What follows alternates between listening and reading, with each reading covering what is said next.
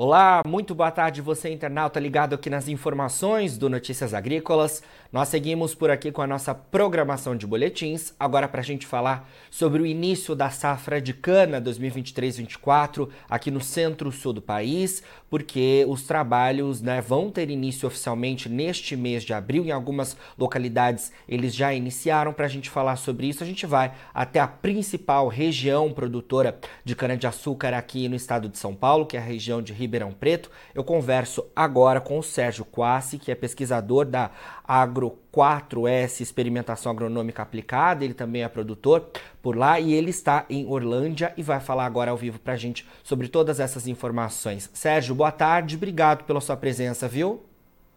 Boa tarde, é um prazer poder estar aí com todos para trazer essas atualidades.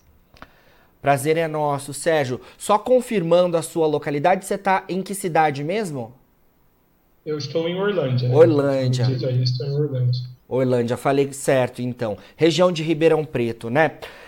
Isso. Bom, Sérgio, vamos lá então. Os trabalhos aí na, na região de Ribeirão Preto, de colheita né, e de moagem mais à frente da safra 2023-24 de cana-de-açúcar, eles já tiveram início? O que, que você tem visto por aí? Olha, aqui está, eu digo, em fase de aquecimento, né? É, os, os, os detalhes finais, os acertos, né? Acredito que mais para a segunda quinzena do mês é que as unidades possam estar em moagem efetiva, né? Tem aquela rampa de moagem, aquele começo, então acredito que os trabalhos mais efetivos e, digamos assim, né, a capacidade ativa da safra contemple no segundo semestre do mês de abril. Perfeito. Por enquanto ainda, então, registros apenas pontuais, mas acho importante a gente falar também em termos de expectativas. Como é que está o cenário previsto aí para vocês em relação a, a, ao esperado para essa nova temporada? É, aqui na região, né, se nós contarmos a, o clima que ocorreu da primavera, verão, né? Nós finalizamos o verão há poucos dias atrás, né? Então foi um clima extremamente favorável ao crescimento e ao desenvolvimento da planta, né? Volumes significativos e constantes de pluviosidade. Algumas regiões teve um pouco mais de nebulosidade, mas em linhas gerais houve calor, radiação, umidade e temperatura para a planta se desenvolver. Né? As unidades sempre focadas num trabalho de proteção da folha, utilizando micronutrientes, bioestimulantes. Então, assim, o canavial vegetou, cresceu e, em linhas gerais, é visto um aumento de produtividade. Alguns grupos falam em torno de 5%, outros falam 10%, 15%.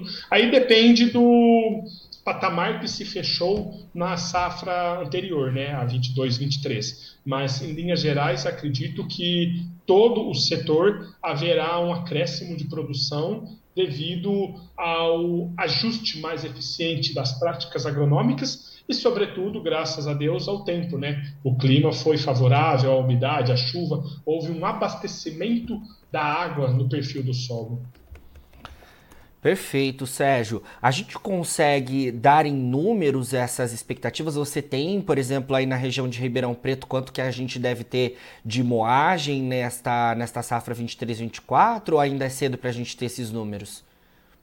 Olha, especificamente aqui da região, ainda eu teve alguns levantamentos, mas eu não tive acesso para dizer exclusivamente, né? Certo. Acredito que nas próximas semanas a gente vai ter um número mais incisivo aqui da região. Mas alguns relatórios que eu vi de outras entidades que trabalham nessa linha fala num aumento em torno de 5 a 10% na moagem centro-sul, né? Aí tem levantamentos que falam um pouco mais, mas acredito que será positivo para todo mundo. Eu não consigo ainda precisar com dados exatos, porque eu não tive acesso e uma leitura completa de todo o estudo apresentado.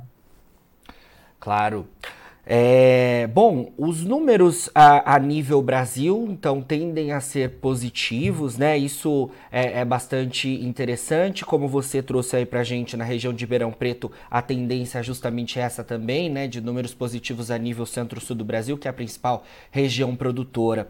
Acho importante a gente falar sobre isso é, e também olhar um pouco atrás, né, Sérgio? Porque o setor está tendo um cenário é, no campo melhor, mas isso é, é de agora, né? Porque a gente já enfrentou nas últimas safras um cenário bastante adverso relacionado ao clima, né? A gente teve a, ali, por exemplo, é, nos últimos anos, impactos relacionados a geadas, que, que, foram geadas atípicas, né? Ocorrendo em áreas produtoras de cana-de-açúcar. Tivemos também impactos relacionados à seca mesmo, né? E até os incêndios, né? Que, que ocorrem em canaviais. É, fala um pouco sobre esse cenário dos últimos anos e apesar desse, desse patamar de expectativa positiva para essa nova temporada. Sim, não, de fato, como bem pontuado por ti, é, se nós pegarmos de 2020 a 2023, né, nós tivemos uns cenários climatológicos muito contrastantes e atípicos, longe das médias históricas. Né? 2020 e 2021 foram anos com geada, com incêndios, né, 21 principalmente. Então isso já acarretou uma quebra de produção em 22, 21 também 20 para 21 tivemos esse mesmo episódio. Então pegarmos as duas últimas safras, eu vejo que a nível Brasil, Centro-Sul, a estagnação, ou aquele pequeno aumento, ou pequeno diminui pequena diminuição da produção da moagem foi em função do clima, né? Por outro lado, nesse ano nós já tivemos uma situação atípica positiva, né? Se nós contabilizarmos aqui na nossa estação meteorológica o que choveu de setembro até março, já passou dos 1.900, 2.000 milímetros, né? Precisamente esse ano, 2023, já choveu 1.200. Se nós pensarmos, isso não choveu em 2020 inteiro, 2021 inteiro, 2022 inteiro. Então, assim, o clima na primavera-verão foi muito favorável, né? E a cana-de-açúcar ela tem essa plasticidade, né? Da mesma forma que quando ela tem uma geada, um fogo, isso reflete negativamente e traz a produção para baixo, um ano de um clima favorável, realizando umas boas práticas agronômicas e no tempo correto, de acordo com o que a planta exige para potencializar o seu crescimento, você consegue trazer o retorno dessa situação negativa, né? Que é o que vai ocorrer nessa safra. Então todo mundo esse ano vai ter uma produção melhor, vai ter níveis de produtividade maior em relação já a 22 e muito mais em relação a 2021 também. Excelente, Sérgio. Bom, Queria que você falasse também em termos de desafios, né? Tanto aí na região de Ribeirão Preto, quanto que você tem ouvido a nível centro-sul do Brasil. A gente tem a expectativa de um cenário de produtividade mais positivo, mas imagino que diante é, das chuvas que ocorreram é, aí no, nas últimas semanas, né, que são, claro, benéficas quando a gente fala em termos de desenvolvimento dos canaviais, mas também é preciso atenção em alguns pontos, né? Fala um pouco para a gente sobre quais desafios vocês têm olhado aí. Tem alguma questão relacionada à maturação, por exemplo, do, do da, da, da, produção? Como é que fica isso? Sim, é, eu falo que o bonito da agricultura é isso, né? É, você sempre tem um lado positivo e tem um outro lado que chama atenção. Mas eu, como pesquisador e principalmente como produtor, prefiro trabalhar com os desafios desse 23 mas está agradecido pela umidade, pela chuva. Né?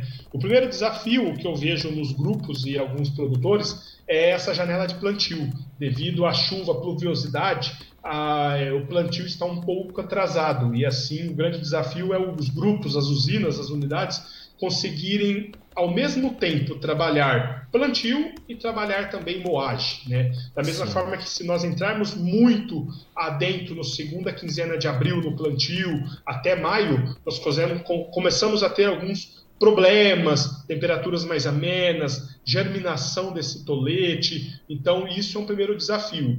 As chuvas trouxeram um atraso do plantio. Eu, como produtor e pesquisador, agradeço e prefiro trabalhar com esse atraso do que fazer um plantio a seco, no pó, né, como ocorrido, por exemplo, o ano passado, que as chuvas cessaram em março de 22 e janeiro e fevereiro foram abaixo da média histórica. Né? Então, esse primeiro ponto, há um atraso no cronograma, no desempenho do plantio. Então, esse é um desafio nesse mês de abril agora. E o segundo aspecto é que, olhando os dados climatológicos que ocorreram aqui na região, temperatura mínima, temperatura máxima, pluviosidade em bons níveis, variedades intermediárias tendem a florescer. E variedades susceptíveis ao florescimento, com certeza vão florescer. Né? Então, as usinas, os produtores passaram agora no mês de março trabalhando um planejamento de colheita e áreas com variedades suscetíveis e intermediárias tiveram que ter a entrada de um inibidor de florescimento, né? Então aquele canavial com essas variedades mais susceptíveis ou intermediárias, que será colhido no segundo semestre de 24, de 23, perdão, se não foi feito um inibidor de florescimento, esse canavial vai florescer. E a cana florescendo, nós temos perda de peso e principalmente perda da qualidade tecnológica da matéria-prima. Né? Então, esse foi um outro desafio. Mês ali, segunda quinzena de fevereiro, ao longo do mês de março, os grupos, os produtores traçando essas estratégias, né? Se eu vou conseguir fazer um ajuste de colheita para trazer essa variedade mais suscetível a uma colheita antes de julho, ó, oh, não vou conseguir, então essa é uma área propícia à aplicação do inibidor de florescimento. Então esse foi um outro desafio que eu vi o pessoal trabalhando mais recentemente agora no mês de março. Excelente, Sérgio. Importantes apontamentos aí que você trouxe, né? Porque realmente, né, apesar do cenário positivo, sempre há pontos de atenção, né? E como você pontuou, esse é, é, é, é o importante aí, né? De lidar com a agricultura, né? É preciso estar atentos a todos os, os pontos, né? Os pontos positivos e os pontos negativos para conseguir o máximo aí de, de potencial na cultura. Para a gente finalizar, Sérgio, eu queria que você falasse também aí em termos de é, balanço financeiro, né? Porque a gente tem essa safra mais positiva, a gente já teve a safra passada que também foi positiva, e os preços até que estão também favorecidos, né? É mesmo com a produção alta aqui no centro-sul do Brasil, porque a gente está tendo problemas lá fora também, né? As outras origens produtoras de cana-de-açúcar estão enfrentando problemas bastante adversos relacionados ao clima, principalmente a Índia, que seria a nossa competidora direta aí quando a gente fala em termos de, de produção de açúcar no mundo. Hoje, por exemplo, o açúcar lá na Bolsa de Nova York tá, subiu mais de 2%, fechando em quase 23 centavos de dólar por libra-peso, um patamar bastante interessante. Fala pra gente como é que fica aí esse balanço em relação aos preços e aos custos, que eu sei que também subiram, né? Sim, sim, essa subida do açúcar, eu não sou economista, né? E a minha base de custo vem muito do que o PSEG lá, até um abraço para o meu amigo Botão, né? O que o PSEG lá faz um brilhante trabalho. Sim. Eu sigo aquela base orçamentária, né? Então, o que, que eu vejo? É, o preço do quilo do OTR aqui do estado de São Paulo fechou a 1,1707, se eu não me engano, a casa decimal, e foi dentro do que o PSEG pré-estabelecia. Então, a gente veio trabalhando nossos custos em função dessa premissa, dessa posição de fechamento de safra. Né? Todavia, nas minhas contas aqui, isso é ratificado com outros fornecedores e outras cooperativas, esse preço do quilo do ATR ele está defasado. Ele está defasado em torno de 20% aí para facilitar nossas contas. Né? Então, fechando a 1,17, ele teria que estar 20% mais alto para compensar esse aumento de custo de produção, sobretudo em função dos insumos. Embora o fertilizante eh, tenha diminuído o preço nesse verão comparado ao verão passado, o restante dos insumos biológicos, microbiológicos e os demais, eles aumentaram substancialmente. Né? Tem produtos que subiram 30% na minha base referencial comparada a março de 22. Então, hoje, embora sim, essa segurança que nos trouxe dos dados do PSEG,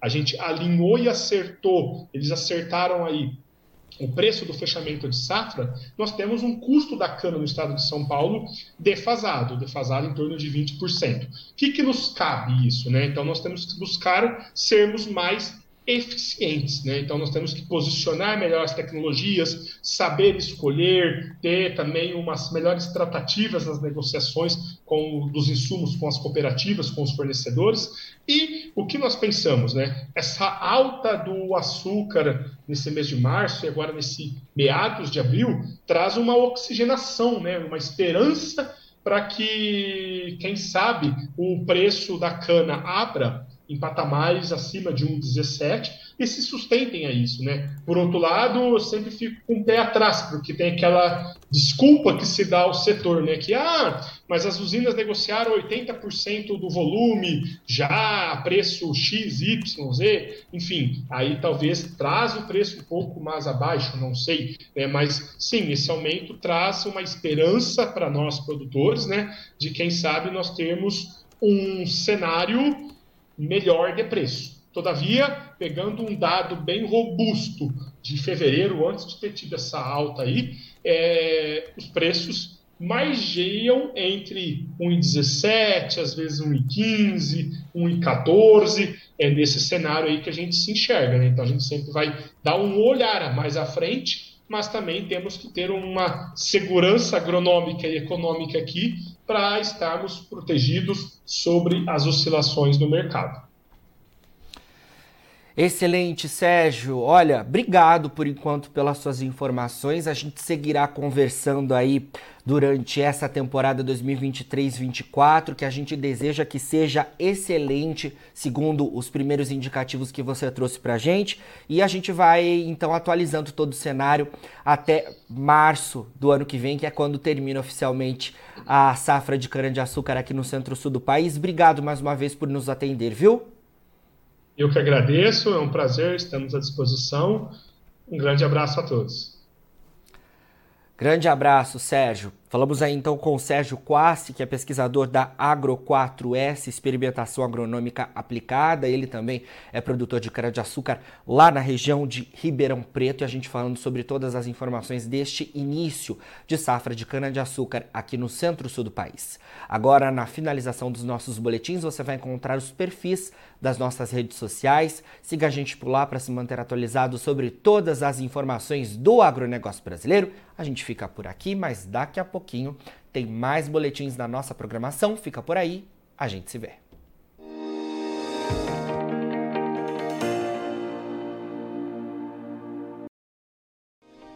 Se inscreva em nossas mídias sociais. No Facebook, Notícias Agrícolas. No Instagram, arroba Notícias Agrícolas. E em nosso Twitter, arroba Norteagri. E para não perder nenhum vídeo, não se esqueça de nos acompanhar no YouTube e na Twitch Notícias Agrícolas Oficial.